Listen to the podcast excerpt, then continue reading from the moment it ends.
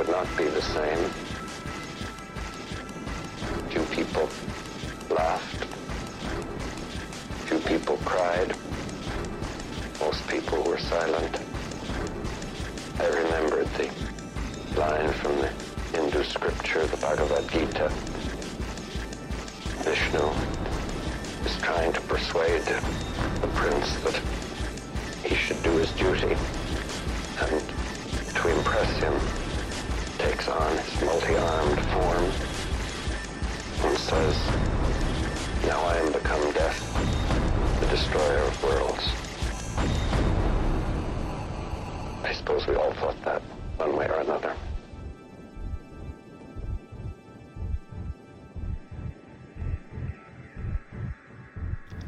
Hola, hola, acá estoy para hablar después de otra función. Les doy la bienvenida a este nuevo episodio y en esta ocasión voy a hablar de Oppenheimer, la más reciente película de Christopher Nolan, que se estrenó hace poco y en un contexto bastante particular, que fue esta especie de evento, el Barbenheimer, porque el mismo día se estrenaron Oppenheimer y Barbie, película de la que voy a hablar después de este episodio, va a ser el, el episodio siguiente, y no voy a estar solo en ninguno de los dos episodios porque me acompañan Marta, desde México. ¿Cómo estás, Marta? Hola, muy bien. Gracias por la invitación. Por favor, un gusto que estés acá. Eh, Martina, desde Mendoza, acá, un poquito más cerquita. Hola, acá. A nada, un par de kilómetros nada más. Un placer estar Unas acá. cuadras, unos metros. gracias, gracias por venir. Y Mili, desde Colombia. ¿Cómo estás? Un gusto estar aquí también y pues contenta, muy contenta. Muchas gracias, gracias por, por venir. Eh, virtualmente, ¿no? Están acá. Y, y además fue todo muy de, de golpe, ¿no? La invitación ca- casi que en el sí. mismo día, sí, sí. Así que les agradezco que, que se hayan tomado un tiempito para, para estar acá. Bueno, vamos a hablar de Oppenheimer, vamos a hablar de las dos películas. Para la gente que está escuchando esto, no saben que vamos a grabar eh, el mismo día ambos episodios. eh, casi como lo que pasó con Barbenheimer, con esta locura de las dos películas el mismo día.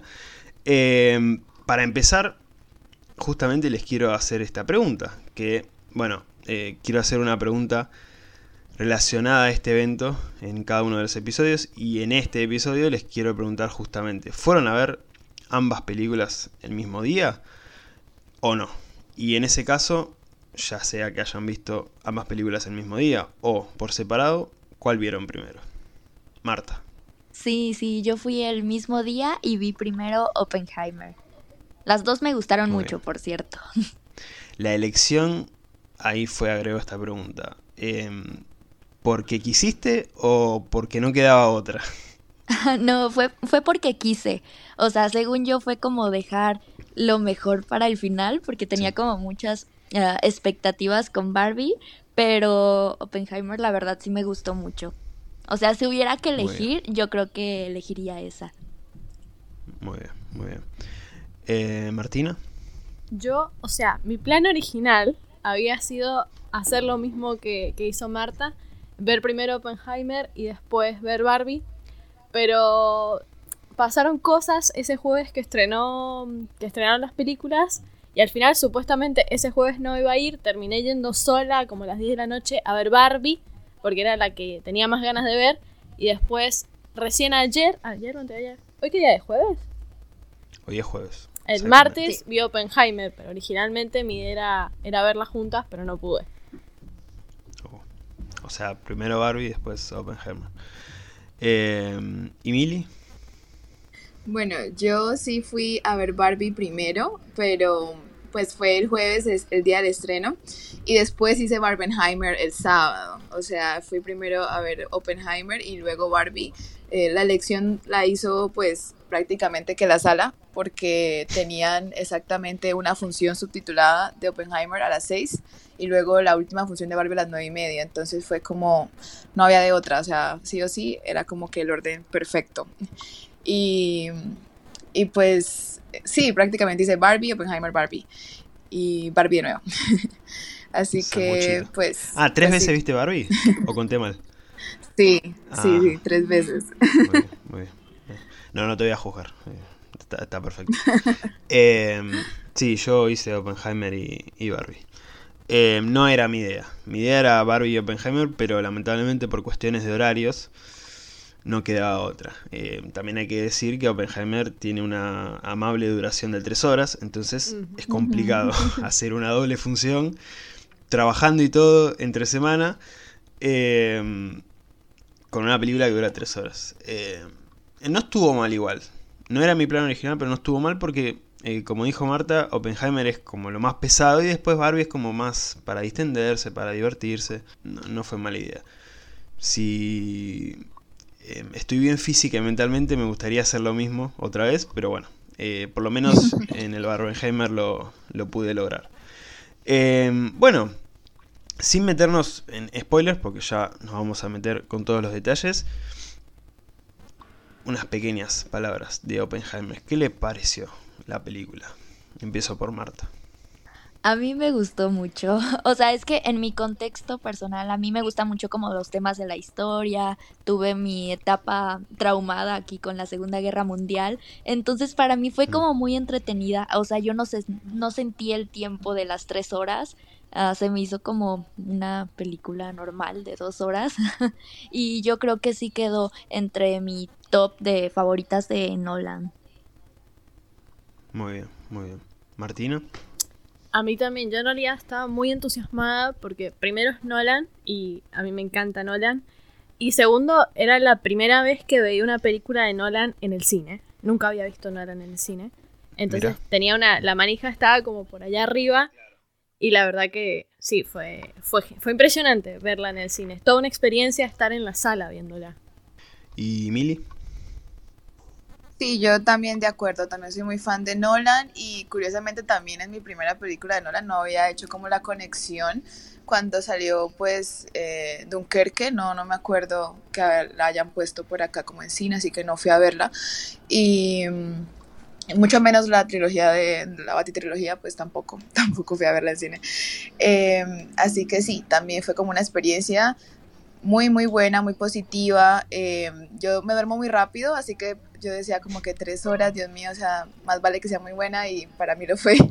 Y la energía de la sala también fue muy buena, o sea, como, como todo este hype, creo que lo que más me ha gustado de todo este hype de Barbenheimer es que las salas han estado llenas y eso hace pues que la experiencia de cierta forma sea mejor, pues no sé, como que todo el mundo como la expectativa ha sido pues muy chévere. Esto de las salas llenas fue un, fue un evento bastante interesante en ese aspecto, porque es verdad, había mucha gente. Creo que a, a- a ustedes les pasó, a mí me pasó, a casi todas las personas les ha pasado, de, de que realmente las, las salas estaban muy llenas y mucho rosa. Eso lo vamos a dejar para, para Barbie, pero había mucho rosa, mucho rosa por todos lados. Eh, pero incluso mucho rosa en la sala, en mi caso de Oppenheimer, es como que también Sí. estaba esa intención de, bueno, se viene la doble función. Y eso la verdad que me pareció algo maravilloso, porque, bueno, ya se ha comentado y todo, el tema de la taquilla y todo eso, pero más allá de la taquilla en general es como que la gente fue mucho al cine, que es algo que yo creo que sigue pasando, lo de ir al cine, eh, no es que murió, pero sí es cierto que después de la pandemia hubo como un efecto de el streaming. Como no solamente quedarse con lo que se estrena en el streaming, sino eh, que cuando se estrena una película, antes de preguntar, eh, che, ¿cuándo se estrena o, o cuándo la vamos a ver? Se pregunta a la gente, ¿y cuándo llega Netflix? ¿O cuándo llega Prime? ¿O cuándo va a estar en Cuevana para verla? Como que eso sí me modificó un poco. Antes como lo de ir al cine era más eh, eh, habitual y después fue como, vaya, espero a que esté en casa disponible para verla. Y yo creo que con estas películas eh, era como sacar una entrada, ir al cine y no esperar a, a verla en casa porque realmente había mucha manija, había mucha emoción por, por ambas películas. Creo igualmente que todo este movimiento fue muy impulsado por Barbie y Oppenheimer se agarró de atrás. eh, de hecho, el marketing eh, prácticamente lo hizo Barbie. Eh, Oppenheimer estaba ahí de brazos cruzados, tipo, Y bueno, Oppenheimer se nutrió de los memes prácticamente. pero absolutamente. Sí, o yo- sea, no hacer publicidad fue tu publicidad. Sí, sí, yo, yo creo que desde, desde eh, la parte de marketing de la película vieron todo esto y dijeron, nosotros no vamos a hacer nada. Ya tenemos los memes, ya tenemos la gente que se armó su propio evento, listo. Sí. Eh, Sí, no toquemos nada. De por sí, como dentro del equipo de Nolan y del cast, solamente como que Robert Downey Jr. ponía cosas y subía cosas, de resto pues nadie decía nada. Claro, igual la película tenía como su peso propio y es como que no le Obvio. hacía tampoco falta. Era Nolan. Nolan con Cillian Murphy por primera vez como protagonista, después de tantos años pidiéndolo. Como ya con eso ya tenés a la gente vendida. Sí, sí, sí, sí, sí, completamente. Em, sí, Nolan ya mm, por peso específico es, es él solo. De hecho, cuando yo me enteré que iba a ser una mm, película sobre el, el creador de la bomba atómica, ni me interesaba lo del creador de la bomba atómica. Era como, bueno, ¿cuándo se estrena la próxima de Nolan? Em, Exacto. Pero claramente sí, obviamente eh, Oppenheimer tenía su peso por el director, por el actor principal, por el casting, porque la verdad que el elenco es espectacular. Eh, creo que uno de los puntos más fuertes, y ya vamos a hablar de eso, son las actuaciones, porque la verdad que las interpretaciones en esta película son algo maravilloso. Es cierto que es una película que lleva a eso, ¿no? Eh, hay poca acción, es mucho de, actuación, entonces claramente eh, se nutre de, los actores y de las actrices. Y la verdad que me, me parecieron muy buenas actuaciones. Pero, pero sí, en general todo este evento y todo lo que pasó con estas películas, eh, por suerte llevaron a la gente al cine. Y, y lograron eh, llenar las salas, que eso la verdad que me alegró mucho, independientemente de gustos, de si gustó más una que otra, lo que sea. Eh, la verdad que eso creo que es lo, lo importante y también un poco Misión Imposible eh, estuvo ahí porque se estrenó una semana antes. De hecho, Tom Cruise había hecho como un desafío de eh, sacarse fotos viendo las otras películas, que creo que Margot Robbie y Greta Gerwig lo hicieron. Bueno, Christopher Nolan y Glenn Murphy no, eh, porque son antirredes. Pero bueno, eh, era la foto que queríamos y no pasó. Pero estaba como esa intención de, de no nos peleemos entre nosotros. eh, o sea, hagamos que la gente vaya a ver estas películas. Todas. No una y el resto no. Eh, y eso me pareció la verdad que muy lindo. Y ojalá siga así.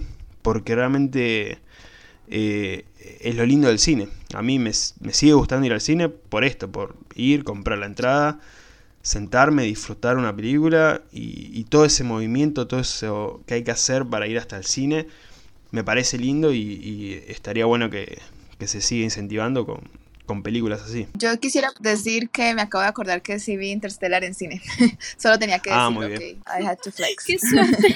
¡Qué suerte voy a decir yo! No, la verdad que te envidiamos, te envidiamos. Sí, sí. sí. Sí, me acordé y me acuerdo que había mucha gente llorando. Yo no lloré, pero me acuerdo que mucha gente se puso muy, muy emocional con la parte, pues, el final.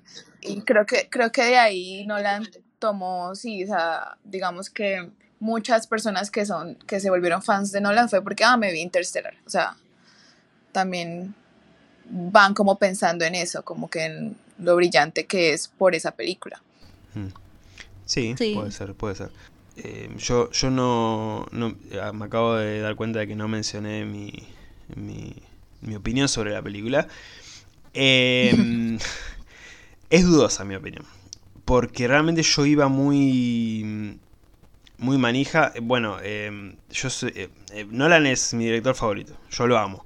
Entonces es como que ya iba pensando en. "Oh, ojalá sea otra maravilla. Y no me pareció. Y me me sentí culpable después. Yo lo puse en Instagram, no sé si lo vieron. Eh, como me Sí, sentí y eso mal. que tu foto es Leonardo DiCaprio en Inception. Sí, sí. O sea, eh, tu foto en Letterboxd. Mm. Sí, sí. Ahora la cambié, ahora es de Nolan. Es primer plano de Nolan. Eh, es que lo amo, lo amo y es, es tipo... eh, No era lo que esperaba y eso me la bajó. Encima, todos 10 de 10, la mejor película del año, la mejor película del siglo, la mejor película de Nolan y yo como, ay no. No, no, no, no estuve ni cerca de pensar eso, entonces es como que... ah, Yo siento que es una película muy como que no es tan fuerte igual en ese sentido. tiene muchos aspectos que hacen que no que tenga muchas posibilidades de que a la gente no le gusta o que le pase lo que te pasó a vos. Como una película demasiado compleja, en cierto modo. Sí, e, es como. Además, justo toca eh, muy fuertemente dos temáticas que no son lo mío: la física y la política. Son dos cosas que, sinceramente, no, no me gustan. Y encima, tres horas de eso es como. Pesado. Igual, a ver, sacando eso, todo lo demás es maravilloso. Eh, técnicamente, eh, actoralmente, musicalmente, la banda sonora la dirección, o sea, después el resto es eh, una maravilla. Eh, pero como que me faltó algo. Además, por ahí mi Nolan favorito es más el de la ciencia ficción, más el de Inception, más el de Interstellar, eh, más el cine de acción, porque como dijo Milly, me gustó mucho la Bati trilogía. es más de acción. Dunkerque es más de acción. Entonces es como que yo por ahí era más fanático de ese Nolan. Y esto es como más eh, distinto.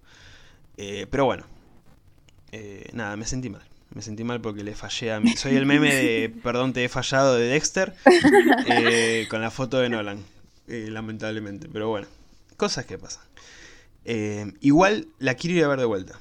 Porque fui a verla después de estar trabajando nueve horas, era complicado. Eh, bancarse tres horas de eso, entonces quería verla tranquilo, un poco más descansado para ver qué onda. Por ahí incluso, incluso puede darse un hecho histórico desde que hago reseñas, que es que puedo llegar a cambiar mi calificación. Mm, puede llegar a pasar. Por Nolan haría eso. Eh, o sea, mataría mi parte de obsesivo y, cambiaría la calificación. Lo haría. Pero bueno, tengo que verla de vuelta y, ver qué onda. Eh, pero sacando eso, la verdad que es una película que, me gustó mucho, sinceramente. Ahora sí, nos vamos a meter con spoilers. Gracias por no haber dicho nada. Gracias por no haber spoileado que, tira la bomba atómica. Gracias por, por no haber spoileado eso. ¿Ustedes sabían que hubo una Segunda Guerra Mundial? Pues la película dice eso. Ah, y que cayó una bomba atómica en Japón. Bueno, nos vamos a meter con spoilers. Si no vieron la película, bueno, vayan a verla. Si no les interesan los spoilers o ya la vieron, se pueden quedar. Como digo siempre, esto sigue bajo su propia decisión. La historia de la película básicamente eh, nos cuenta em, la vida de Robert Oppenheimer em, en toda esta etapa en la que crea la bomba atómica, esta bomba atómica que lanzaron sobre em, Hiroshima, la primera, y después sobre Nagasaki, eh, que le puso fin a la Segunda Guerra Mundial.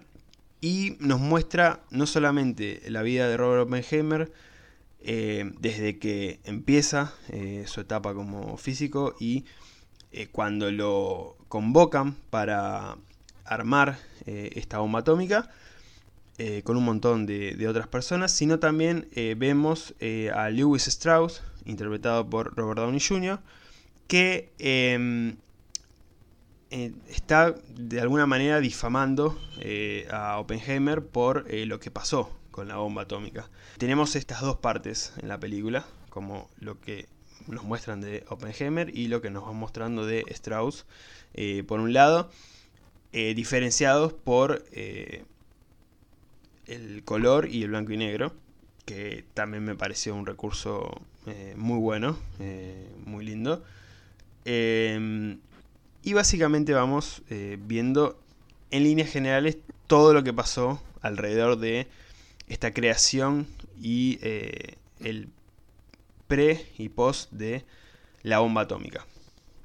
Em, antes de empezar con los temas, para mencionar una preguntita más, les quería hacer. Para ustedes, al menos hasta ahora, ¿no? Porque faltan cinco meses para que termine el año. Y generalmente muchas de las buenas películas llegan para finales del año. Pero les tengo que preguntar, ya que estamos en esta fiebre de Oppenheimer, ¿es esta película la mejor de 2023 para ustedes? Ya que mucha gente lo menciona. ¿Qué opinan sobre eso? Marta. Mm, yo aún no podría opinar, o sea, justamente como mencionas, de que todavía falta para que acabe el año, o sea, hasta el momento sí es la que más me ha gustado, pero pues no podría afirmar que es la mejor del año. Bueno, pero hasta ahora, si, si el año termina, si ahora, ahora llega Papá Noel y te dice, se terminó el 2023, se terminó el año, eh, pones Oppenheimer como la mejor. Hasta el momento sí es la que más me ha gustado. Muy bien, muy bien. Martina.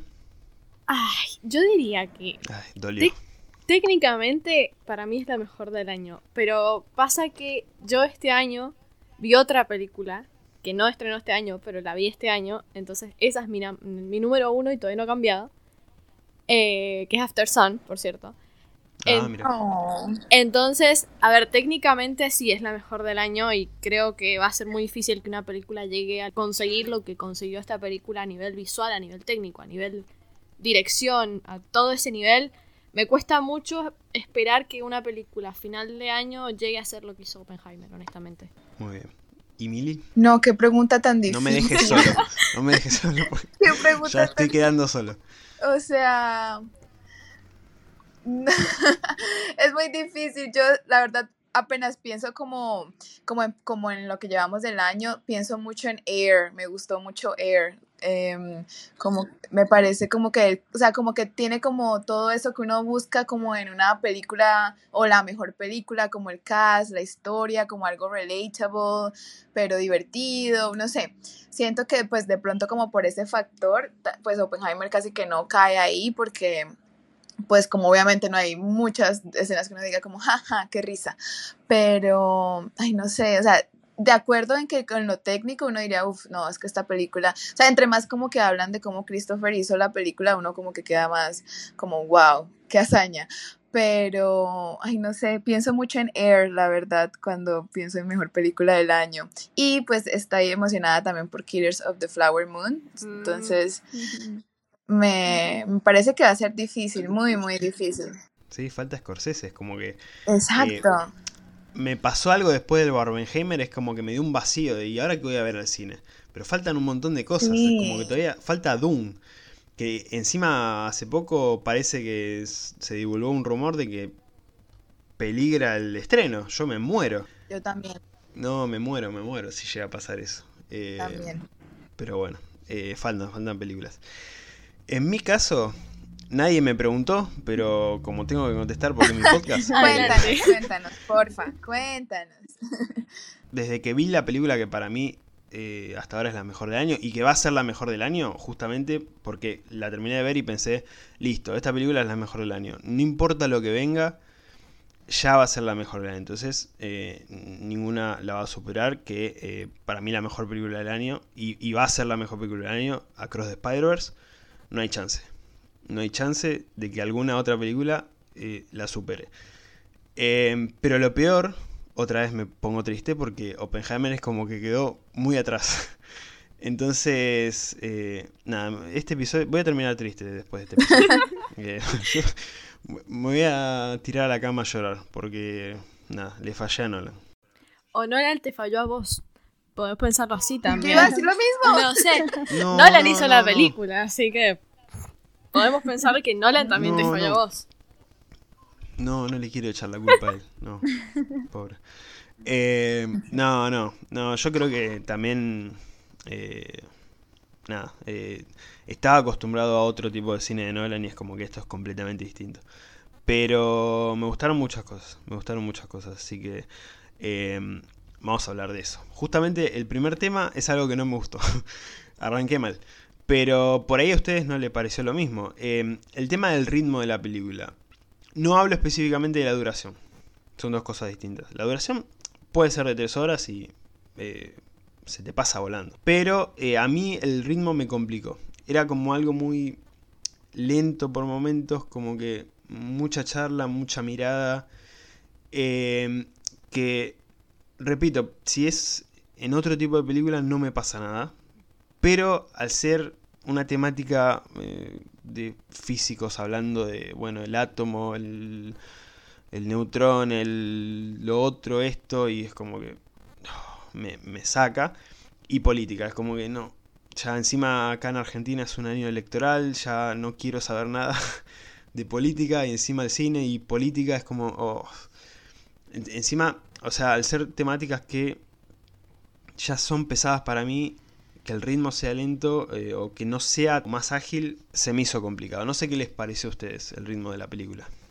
A mí se me hizo lento al inicio, pero justamente porque es como una película de más diálogo que acción, pero justamente eso me gustó, que se centra como en la construcción del personaje, que no te pone como a Oppenheimer como un héroe o como un villano, o sea, simplemente lo muestra como un ser humano, con sus errores, sus aciertos, con sus eh, contradicciones, como somos todos los seres humanos, y pues también como una demostración de como un efecto mariposa, como las reacciones en cadena que pueden provocar una idea o una decisión, o sea, justamente como este debate político y sobre todo moral fue lo que más me gustó.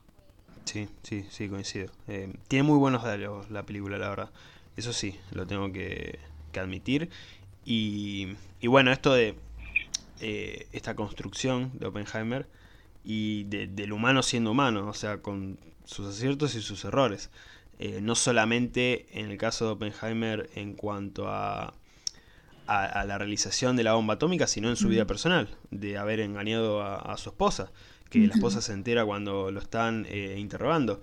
Em, todo, o sea, como construcción del personaje, la verdad que realmente es, algo magnífico. Y bueno, Killian Murphy, la verdad que. O sea, eh, no voy a decir denle el Oscar porque falta, pero casi, ¿no? Como que ya lo está tocando el Oscar. Pero bueno, creo que todos se lo dimos ya. Pero bueno, eh, por ahí de la nada sale DiCaprio en la de Scorsese y rompe todo, ¿no? Como que otra vez DiCaprio. Igual ya Leonardo tiene uno, o sea, no necesita dos. Exacto. no le van a dar más. Eh, tardó tanto en llegar ese que. sí, sí. Ya va a costar. Em, bueno, eh, seguía Martina. Martina, ¿qué, ¿qué, opinas del ritmo? A mí me pasó como ustedes. A mí, yo siento que algo de esta película que es, tan histórica, además de física y política, es totalmente histórica. Yo soy una ñoña de la historia, entonces muchas de las cosas que se hablan en la película ya las sabía. Pero antes de ir a la película a mí me lo había avisado un amigo que de hecho me pasó un, un video de, de, este chico que habla de, física en YouTube. ¿El español? Eh, sí, el Santoraya se llama. Sí. Bueno, me pasó el video de, de Gustavo Santoraya y me dice, míratelo antes de ir a ver la película porque hay un montón de cosas que no vas a entender si no la ves o te vas a perder. Y es verdad, siento que en la primera parte te bombardean con físicos, con, con, historia, con todo, bam, bam, bam, que se hace lento porque son puros nombres y cosas que pasan. Después decae y después, bueno, tenés el final. Entonces, ese ritmo a mí me descolocó un poco, especialmente el principio, que se me hizo por una parte muy lento, porque era como construcción, como dijeron recién, pero a la misma vez había tantos nombres, tantos físicos, tantos lugares de historia que... Es, mucha data. Si no vas em, con una preparación previa de por lo menos algo, saber algo, em, eh, son muchos nombres. Yo en un momento veía caras y pensaba, ¿este cuál era? Porque había aparecido antes, pero después era como... Era una mezcla tremenda. Y claro, si me mostras una película, eh, no sé, sobre el Mundial del 86. Y sí, voy a reconocer eh, cuál es cuál. Pero con esto de los físicos, yo estaba completamente en cero. No, entendía nada.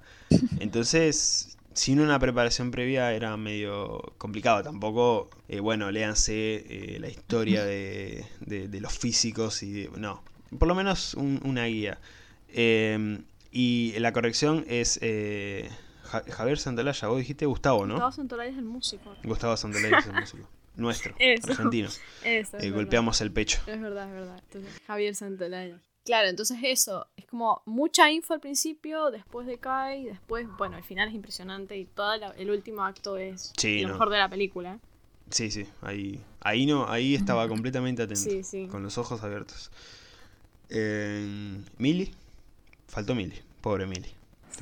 Bueno, sí, de últimas. Eh, bueno. No, no te sientas. Yo sí fui. fue un orden. Super... Para tener el orden nada más. Yo sí fui como también súper poco preparada. O sea, yo misma tomé como esa decisión consciente de como que sé que fue la Segunda Guerra Mundial. sé que es la bomba atómica y ya, o sea, sé que es el Trinity Test y, y, ya vamos a ver qué pasa. Sí me sentí como que de pronto estaba pensando en una escena cuando ya habían pasado tres escenas más y era como que, oh, wait, wait, wait, ¿en qué estamos? Y pues yo, sentí, yo no sentí lenta la película, lo siento. Eh, ahí sí que, sí sentí que tuvo como el pacing que fue, pero sí siento que el final, como cuando hacen ese big reveal de que Strauss, pues yo, sea, pues se veía venir, pero pues de cierta forma siento que fue ahí, sí siento que fue como demasiado, o sea, lo hicieron demasiado obvio, no sé si, si me hago entender. Em, cuando ya es como la big reveal de como que, ay, yo estoy en contra de Oppenheimer o fui yo el que le entregó eh, como el, el secret file, todo esto sí siento que fue como que, ok, ya entendimos, siguiente, o sea, ahí sentí que se llevó mucho tiempo no Nolan diciendo lo mismo, no sé, como que de pronto sí hay personas que tenían que sentir como que, ok, me lo están deletreando, pero sí siento que para toda la película ser tan confusa, como tan un nombre aquí, un nombre allá, y luego al final decir eso fue como que, ok, pues lo pensé bastante. Em, y de resto, pues bien, o sea, a mí me gustó, siento que eh, pues fue como, como contar chisme, ¿no? O sea, como que iba de un lado a otro la película y uno pues tenía que simplemente estar, tener muy buena memoria, la verdad, sentí que ahí pusieron a, juego mi memoria. Sí, lo del final a mí me gustó en cuanto justamente al ritmo, cómo fue acelerando y y cómo nos dio un final eh, un poco fuera de lo que venía, porque la película venía como más lenta, más trabajada, más de diálogo, y ya al final también hay diálogo y todo eso, pero es como más una conclusión a, toda esta historia que estábamos viendo. Em, y además la banda sonora acompaña muy bien, entonces es como que eh, no podés eh, dejar de lado y querés seguir viendo, pero, pero sí, e, es como que esa revelación del final era obvia, pero no sé si quedó tan mal. Como que se trabajó muy bien. Eh, pero sí, también era como que se veía venir un poco.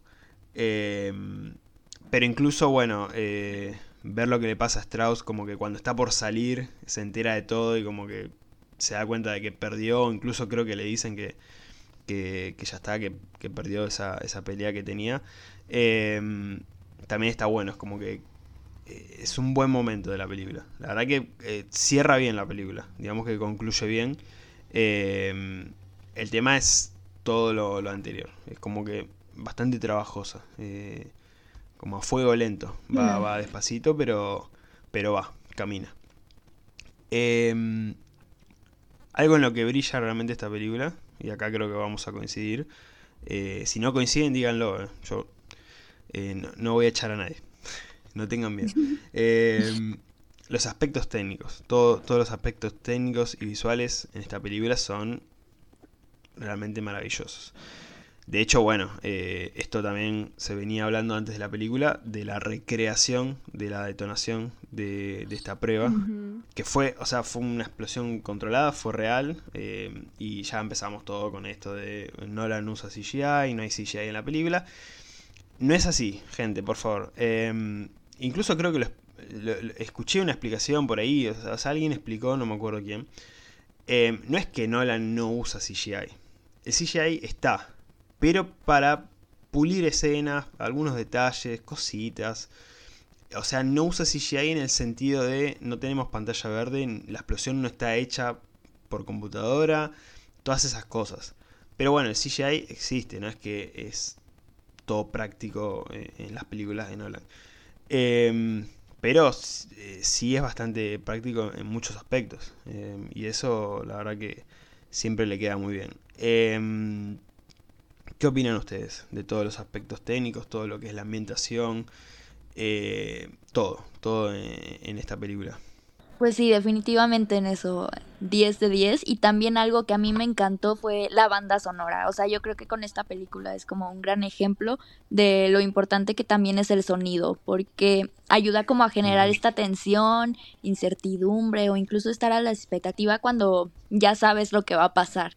Entonces el sonido yo creo que fue como mi aspecto favorito. El mío también, el sonido y el silencio también. Hace un uso impresionante de, Sí. tipo, acá te bombardeo con sonido y te aturdo. A la siguiente secuencia, pum, silencio total. Tipo, tener una explosión de una bomba atómica sin sonido, a mí me pareció impresionante y una decisión, pero perfectamente acertada. Te das cuenta de la dimensión que tiene, ¿no? Sí, sí, sí, es verdad. Eh, sí, a mí ese momento me dejó, Sí. me dejó loco, porque yo esperaba la explosión. Y deben pasar, no sé, tres minutos, casi cinco, más o menos. Todos, sí, eh, todos. hasta que llega el ruido de la explosión y es como... eh, pero era un silencio que acompañaba a toda la sala, al menos en mi sala pasó eso, es como Sí. todos callados, ¿y ahora qué? ¿Qué pasó? Eh, la verdad que muy buen momento, sí.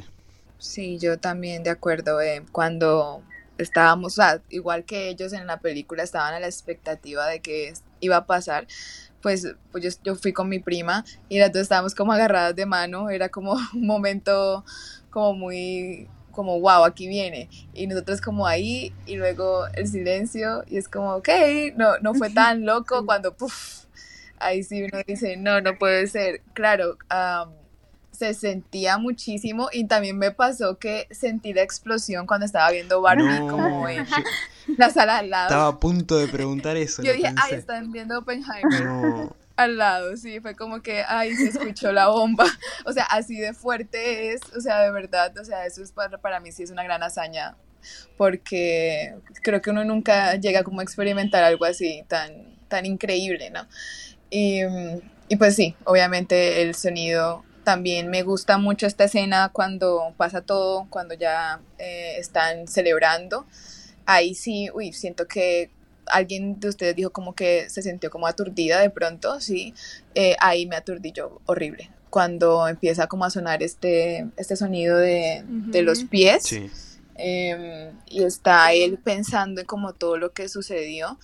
Eh, ahí sí, cuando hacen como el flash, así como a como un cuerpo quemado, ay no, ahí cuando lo pisa, eso sí me sentí súper aturdida por la mezcla entre el silencio y el sonido tan fuerte. Sí, sí, ese posiblemente sea el momento más fuerte de la película. Eh, y, esto del sonido y, de los silencios se trabaja muy bien con, con el personaje principal, con Oppenheimer, en sus pensamientos. Es como que estamos en la cabeza de él y vemos lo que él ve eh, y, y todo expresado en eh, la banda sonora con mucho ruido, mucho volumen, eh, que te altera, que te incomoda, pero de repente silencio. Es como que, digamos que de alguna manera vivimos el horror de lo que eh, vivió Oppenheimer en, su cabeza durante todo este proceso. A nivel técnico logra como transportarte a, además de sumándole las caras de, de Cillian Murphy, ¿no? A nivel técnico, Nolan logra, logra transportarte a literalmente como si vos mismo fueras su conciencia, ¿no? Cuando explota la bomba Sí, o al sí, sí. principio. eh, es una locura cómo logra que vos seas Oppenheimer por un rato. Sí, sí. Eh, te, te traslada todo el sufrimiento, los pensamientos, em, lo que está viviendo. La verdad que sí, es un, es un trabajo en conjunto eh, a tres partes, ¿no? La dirección, la banda sonora y la actuación de, de Killian. La verdad que, nada, eh, un, trabajo impresionante. Y sí, la ambientación también, eh, bueno, Los Álamos, el lugar este donde eh, trabajan para, para crear la bomba atómica, fue todo creado de cero, todo el lugar, bueno, lo de la bomba, obviamente, eh, todo, todo, o sea, eso es lo que amo de Nolan, que, que se toma el trabajo para, para diseñar todo, eh, cada, cada lugar, cada eh, locación, todo, todo muy, muy real. Y eso realmente... Muy auténtico. Sí, sirve, sirve muchísimo porque por ahí estamos muy acostumbrados en el último tiempo eh, a películas que son pura pantalla verde y, y eso por ahí cansa o aburre o, o por ahí te distrae un poco porque no lo sentís real, pero acá realmente eh, ayuda muchísimo. Esto, la verdad que fue un punto altísimo. Las actuaciones también. Eh, obviamente, bueno, Killian Murphy, denle el Oscar, ya está, lo, los- lo corremos. Eh, pero el resto, la verdad que brilla un montón. Eh, cada uno en lo suyo. De hecho, pensaba recién en Rami Malek, que primero aparece como el que tiene una libreta y anota, y yo pensé, ¿en serio? Eh, ¿Metieron a Rami Malek nada más para esto? Y después, en esta audiencia que tiene Strauss, que él va en contra de Strauss, mete una actuación que vos decís, ah, ahora sí entendí por qué está en la película. Pero son como esos papelitos chiquitos. eh, también Florence Pugh, Benny Safdie, eh, Matt Damon. Como que. Bueno, Matt Damon tiene un poco más de protagonismo, pero como que son esos papelitos eh, de pocos minutos, pero que. O sea, la rompen. La rompen todos. Drake y Josh, o sea, yo no sabía que aparecía Josh. Mm, sí, es cierto. Sí, es verdad. Josh Yo no sabía sí, que sí. aparecía No cuando lo vi Eh, ¿Cómo se llama el actor? Josh Peck se llama. El de. El de Diary of a Wimpy también sale. Ah, es verdad. Sí, hay, hay muchos papeles. eh, es como. eh, y además to- todos tienen su momento. Eso me, eh, me, gusta, me gusta mucho. Bueno, ¿qué opinan de las actuaciones y actuación favorita? No metan a Killian Murphy, a otro. Su actuación favorita. Creo que más o menos podemos llegar a coincidir en el mismo. eh, por ahí. Mm, Pues agregando, yo lo sentía como un Avengers, o sea, de que, ay, ahí está tal, ahí está el otro. Sí. Y mm, a mí me gustó Cuando aparece mucho. Einstein, es como medio, Sí, medio Avengers. Me gustó mucho la actuación de Robert Downey Jr., pero creo que también hay que mencionar a Emily Blunt. O sea, a mí me sorprendió en esta escena del interrogatorio porque, bueno, su personaje de todos, ella fue la única que supo como hacerles frente, supo confrontarlos, tuvo como mucho temple, me gustó mucho. Sí, sí, sí. Que de hecho después no le da la mano a, a Teller, el personaje de Benny Safdie. Incluso después de que pasa todo, que ya le dan una medalla a Oppenheimer. eh, como que ella sigue con ese Mm, rencor y como sí. que no le gustó lo que hizo. Y, y no, le- Emily Blunt es una actriz del carajo, pero realmente acá ti- tiene pocos momentitos, como que es, es secundaria, pero lo, lo aprovecha muy bien. Es brilla, brilla realmente mucho. Yo creo que en esta película deben entregar como en Broadway, que entregan como la hojita de lo que está pasando, porque hay muchos personajes y hay muchos actores y Sí. así uno como que se orienta mejor. La sí. verdad, hay muchos personajes. Eh, ya se me había olvidado el personaje de Benny Safdie, sí. O sea, cómo se llamaba en la película, era como, ah, sí, es cierto. Y ya los, los mencionás en tu cabeza como sus nombres reales antes que, que el personaje que están Sí. interpretando. Porque Sí, exacto. Por ejemplo, para mí Rami Malek es Rami Ajá. Malek, o sea, no sé cómo, no me acuerdo cómo se llama en la película, pero él es Rami Malek. Y lo que iba a decir también era que yo tampoco, o sea, cuando, no sé, no fue sino hasta que hicieron como la premiere que me di cuenta que el cast, pues, o sea, pues tenían presentes y que de pronto salían muchos hombres, sí, pero digamos Rami era como que, oh, cierto, él está en esto, cuando lo vi en la premiere. Y luego cuando vi la película era como que también me pasó igual, como, ok, tomó un rol como súper normal, como que ganas el Oscar y después como que tomas un rol así como, como de dos minutos, ok, y luego pues también sorprendidísima. A mí, a mí también. Bueno, por supuesto que Cillian es el mejor, pero yo pienso que Emily Blunt eh, se comió la película entera. O sea, los pocos, los pocos diálogos que tampoco pienso que tenga tan poca participación. Ella tira alguna de las frases más icónicas de la película, la- las tira su personaje. Entonces, como bastante. Su personaje a mí me impresionó mucho. Además que es una de las únicas mujeres que hay, creo que hay cuatro mujeres en toda la película. Entonces, que se, que se, que la rompa tanto como Cillian, porque yo la pongo al, a la misma altura, tal vez un poquito más abajo, eh, para mí fue impresionante. Eh, sí, actrices hay pocas. De, eh, de hecho, esto de que haya pocas actrices lo, lo vi hace poco, como que había una polémica de que eh, po- por, la poca inclusión. Acá ya también pensé, eh, o sea, históricamente, en este momento, o sea, los personajes en, en la historia eran hombres. O sea, cambiar, hacer la gran Disney y que Oppenheimer sea Roberta Oppenheimer, no tiene sentido. O sea, ahí también juega un poco lo de, bueno, históricamente eh, los físicos eran todos hombres en esa época, lamentablemente. O sea, era así. Es como que también eh, en un punto quejarse sobre eso es como medio eh, raro. Yo tampoco conozco toda esta historia. Por ahí sí había más mujeres y no fueron incluidas en, esta historia, no lo sé. Pero es como que también ahí cambiar ya lo histórico simplemente por la inclusión es como medio raro, como que no queda. Pero bueno, no sé.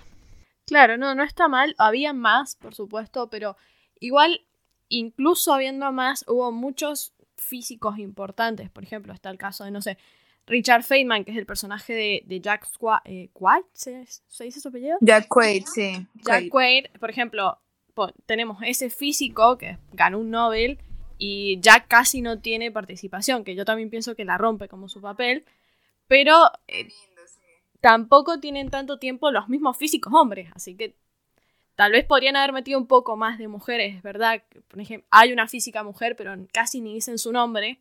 Tal vez podría haberle dado un poco más de espacio, pero yo creo que en sí los físicos que no sean Lawrence y Oppenheimer no tenían tiempo en sí.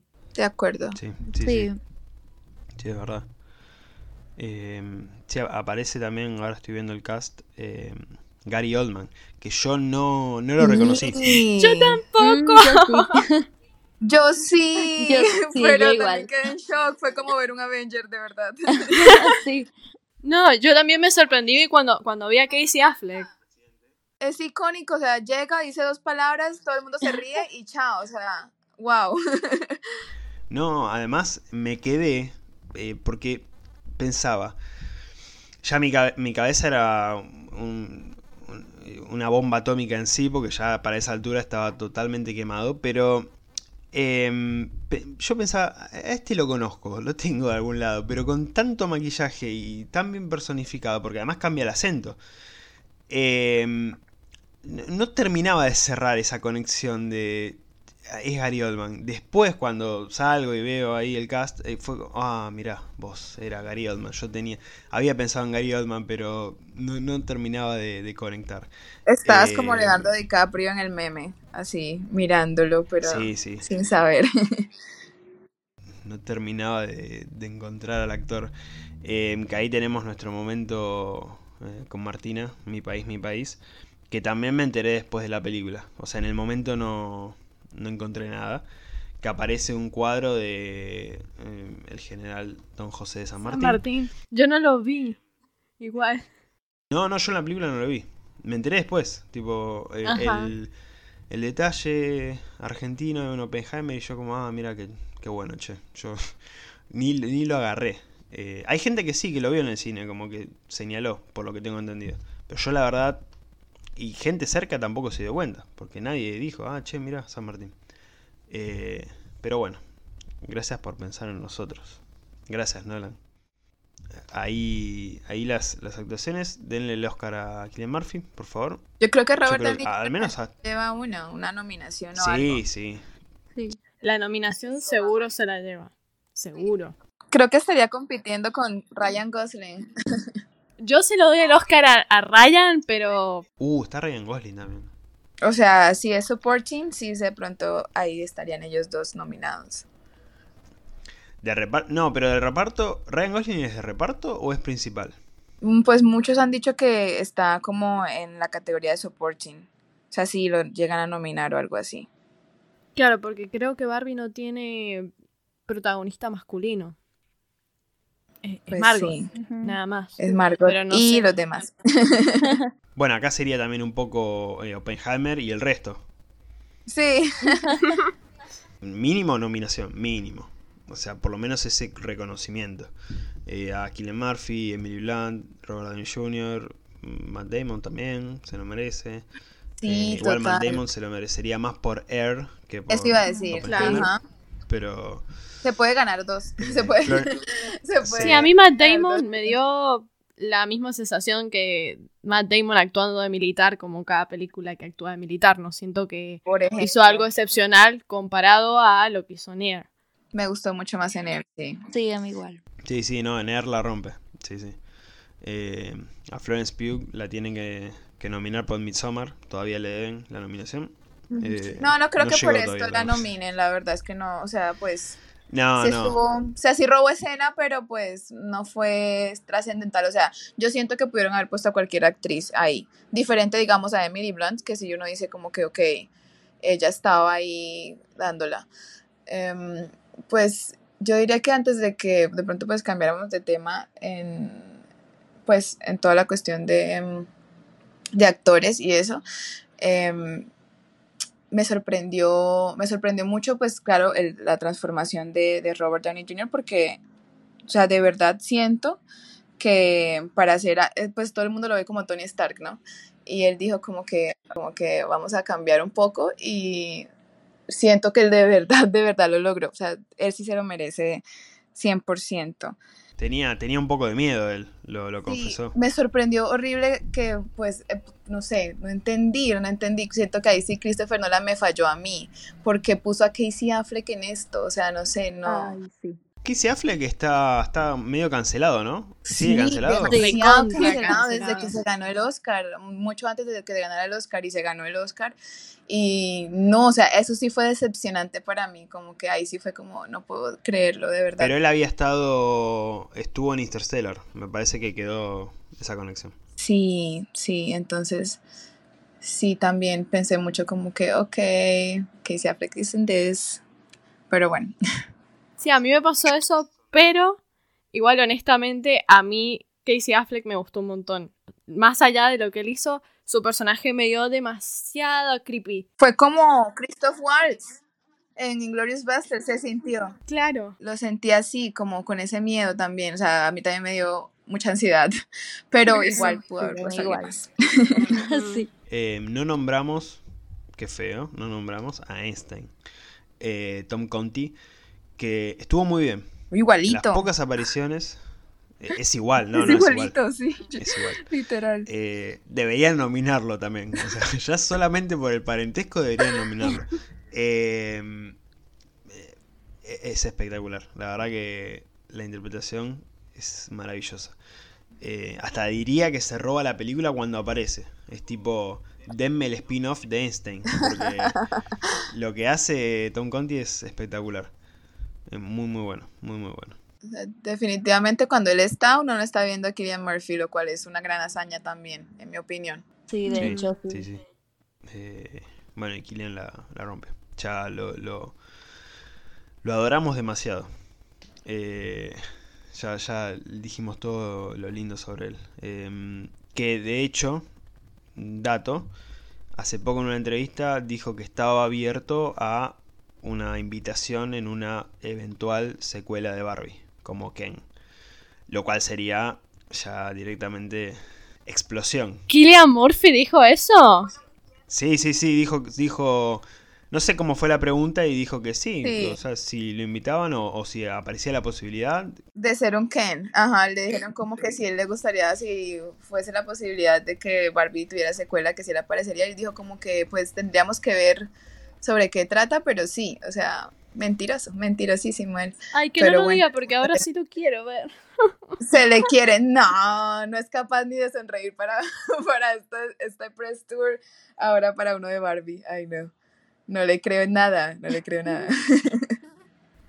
el, el- el más feliz con, con esto de que se haya eh, terminado lo de las premier por el tema de la huelga de actores debe ser él, porque tipo, no quiero salir él, más, no quiero más alfombras rojas, Yo puse eso, yo como que él estaba tan contento.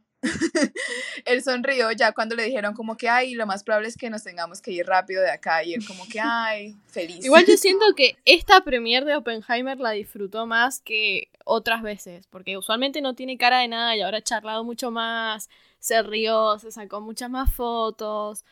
Hubo, hay otras presentaciones y premieres que, o sea, se ha escondido atrás de gente. Sí. ay, no. es que es así. es todo un o sea, personaje. él. Sí. O sea, él puede de verdad preguntar qué es un meme. O sea, nadie más puede preguntar qué es un meme.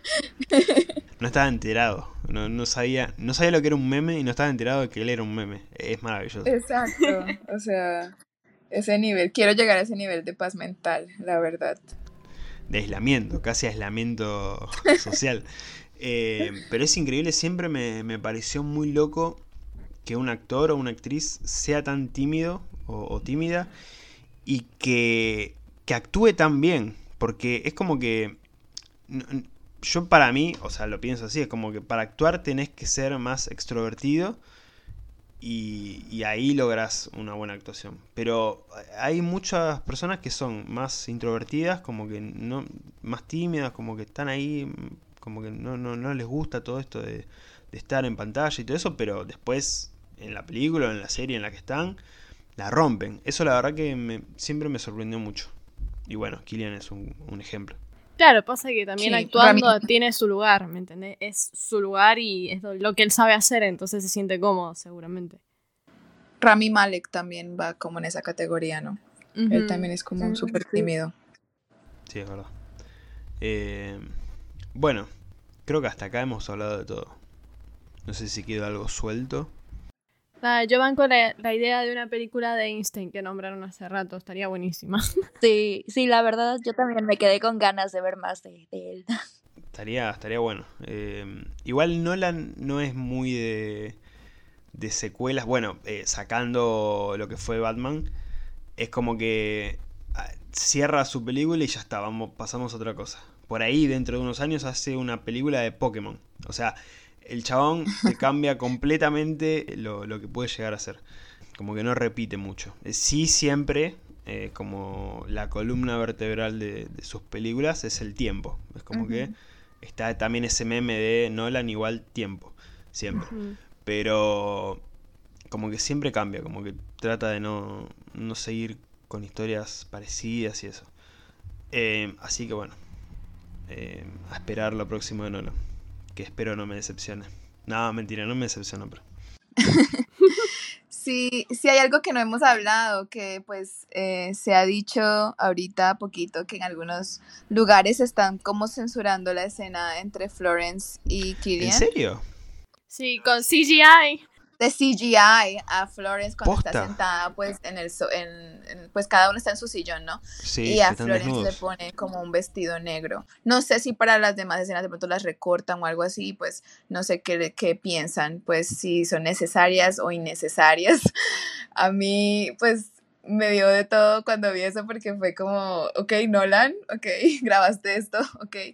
Um, pero pues finalmente sí siento que las puso por algo. Sí, a, a mí en general, todo lo que son escenas de, de sexo me dan un, como un toque de, de incomodidad. Como que siempre las veo. A ver, hay que contextualizar, ¿no? De- depende si es más eh, algo romántico en sí en la película, por ahí queda. Pero generalmente las veo como un poco eh, innecesarias, si se quiere. Eh, repito, hay que contextualizar, pero las veo un poco innecesarias. Ahora, de- no me jodió, no me molestó, eh, qué sé yo. Pero, eh, como que por ahí sí, no, no sé si era necesario. Además, justo la primera escena es como que eh, el corte, el corte sí, el corte es muy fuerte. Sí, la de la, la de la interrogación, bueno, como que uno entiende que quería dar ese sentimiento Ahí está bien. de, Sí, sí. de traición, de incomodidad y de todo, pero la primera sí de pronto yo la quitaría.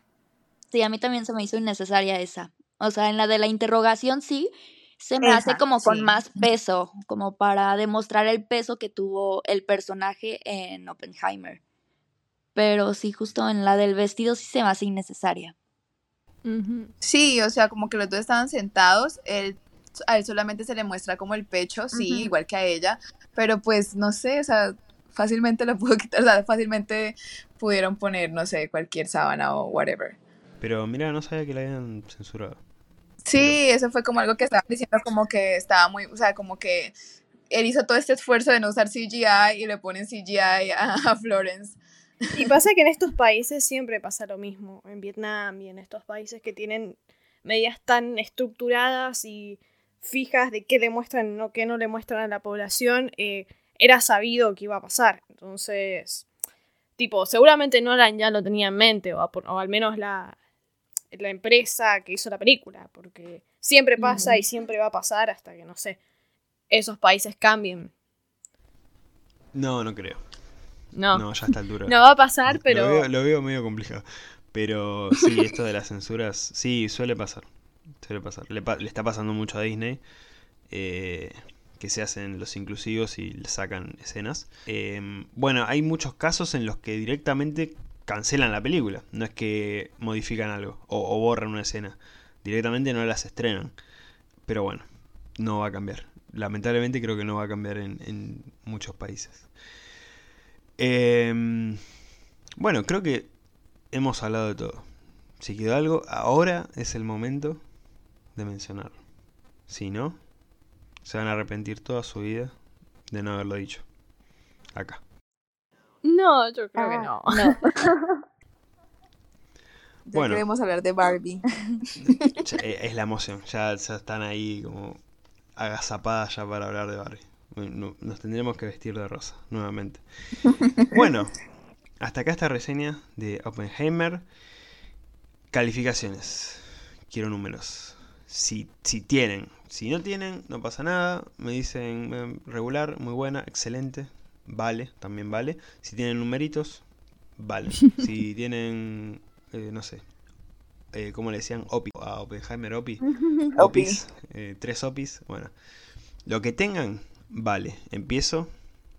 Como estaba el orden hasta ahora, Marta, ¿qué calificación para Oppenheimer? A ver, yo de, de cinco estrellitas le daría cuatro y media. Muy bien. A lo Leatherbox. Me parece Sí. perfecto. Eh, Martina, Yo exactamente lo mismo y también iba a decir lo mismo. Usando las estrellitas de Letterboxd, sí, yo cuatro y media, por eso que hablamos hace rato del ritmo y los nombres y toda esa cuestión tan caótica al principio. Por el resto, espectacular.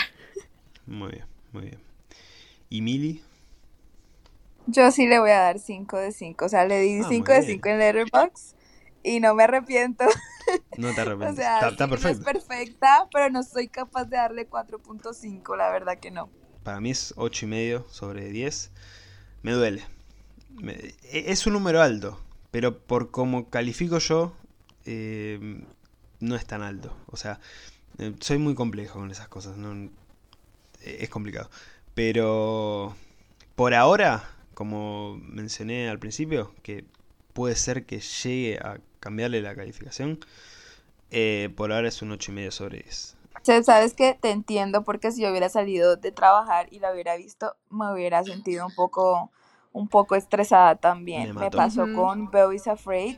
Duró dos horas y media, yo estaba cansadísima, me dormí dos veces y me salí fastidiada, o sea, salí un poquito como ¿Se estrenó? ¿Se estrenó ya en el cine?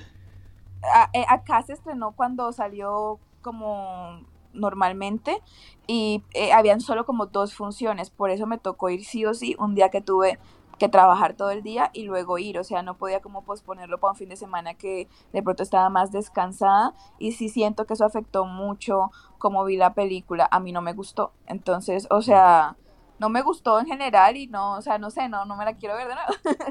Entonces, eh, sí siento que eso también puede afectar un poquito, sí. por lo cual comentabas. Sí, es verdad. Eh, bueno, ah, ¿Allá no salió? ¿Nunca no, salió? nos cagaron. No, nos Acá cagaron. no va a salir. No, Eso estaba programada. No, estaba programada, la fueron moviendo de fecha, la fueron moviendo, la fueron moviendo hasta que dijeron no se estrena. No sé las razones, pero está igual para ver en, en internet. Em, pero tampoco es que me moría por verla, sinceramente, pero bueno. La verdad, sí, la verdad no, no, no fue la gran cosa. Pero pues obviamente Oppenheimer es otra cosa completamente diferente, sin embargo sí puede que te aplique eso de que con la cabeza más fresca la veas diferente. Sí, eh, voy a tratar de verla en estos días nuevamente, más descansado. Y si es que cambia mi calificación, eh, lo sabrán por mi reseña en Instagram y lo sabrán en Letterboxd. Así que atentos. Y hablando de redes, les doy el espacio para que mencionen sus redes, todo lo que tengan. Lo pueden tirar, empezando por Marta. Muchas gracias. Este, pues yo ahorita solo tengo mi, mi cuenta personal de Instagram. Ahorita el, el trabajo no me da en los tiempos, pero pues pueden seguirme también ahí. Estoy como Marta H. Aguilar y pues nada, comparto mucho sobre feminismo y sobre Taylor Swift porque la amo. Amo, Ay, amo. qué hermoso. Eh, Martina. Bueno, yo sí tengo, por supuesto, yo soy periodista, así que tengo ahí una cuenta de periodismo de cine que es martiarte-bajo. todo junto, súper rebuscado el nombre, como pueden ver. No, está Este, bien, está bien. Es bastante sí. original. Eso es algo que valoro. Ponele. Eh, y bueno, y si no, en mi cuenta personal es Martina Rufo B. Mi letterbox también es lo mismo, Martina Rufo B. Y mi Twitter, donde también suelo poner muchas cosas de, de cine, es Martina Ruf, sin la O al final, B, porque me bloquearon la otra cuenta. Oh, Ok. Yo pensé que ibas a decir, ya estaba en uso. Que es lo No. peor que te puede pasar cuando entras a una red. No, cumplí 18, quise hacerme la mayor y no te bloquean si cambias el año de nacimiento. Así que nada, Ah, aprendizaje, no vayan a cambiar el año de nacimiento. ¿Te bloquean antes de hacerlo? No, pasa que yo estaba como anotada como que había nacido en el año 94, que no es verdad. Cuando cumplí 18 dije, bueno, ya fue, soy mayor, lo cambio. Y perdí la cuenta. No, bro, Oh, no. qué bajo. No hay que mentir, chicos y chicas. Esto es una enseñanza futura. Eh, y Mili, Mili, danos tus redes. Sí, no, pues yo tengo Instagram y ahí pues es personal, pero también es de cine, o sea, pues a mí me encanta mezclar, así que ahí pues posteo pues un poquito de mí, un poquito de lo que estoy viendo, lo que acabo de ver y pues lugares de comida, porque me encanta ser foodie Sí, poster visto, a veces. Sí, sí, sí, entonces no sé si se antojen. Em, es arroba mira Spikies, como Spike de Spike Jones y la I y la S, Spike is. Y mm, ahí está mi letterbox, no me acuerdo cuál es mi letterbox, creo que es Mila07, si no estoy mal. Muy bien. Mila, Mila, Mila. Igual, sí, va a quedar todo en la descripción, así que tranquilas, porque van a poder ir a, a- a las cuentas de cada una. Eh, sí, lo del mix está entiendo, yo hago lo mismo. Eh, de repente mis stories son sobre mi equipo de fútbol y de la nada una reseña de una película. Pero bueno, eh, quería meter todo en la misma cuenta, eh, porque separar es como mucho, entonces bueno. Eh, muchas gracias chicas por estar acá para hablar de Oppenheimer. Ah, mis redes, me olvidé. Ya, el, el cansancio me juega en contra. Eh, igual ya lo saben, pero lo repito, me pueden seguir en Instagram, arroba después de otra función podcast, o simplemente buscan después de otra función y voy a aparecer también en YouTube, donde están todos los episodios subidos al canal en formato de video. En mi Instagram personal, arroba panchanraccoon, Letterboxd y Medium, se va el video. Espero que les haya gustado este episodio y nos estamos escuchando la próxima después de otra función. Gracias.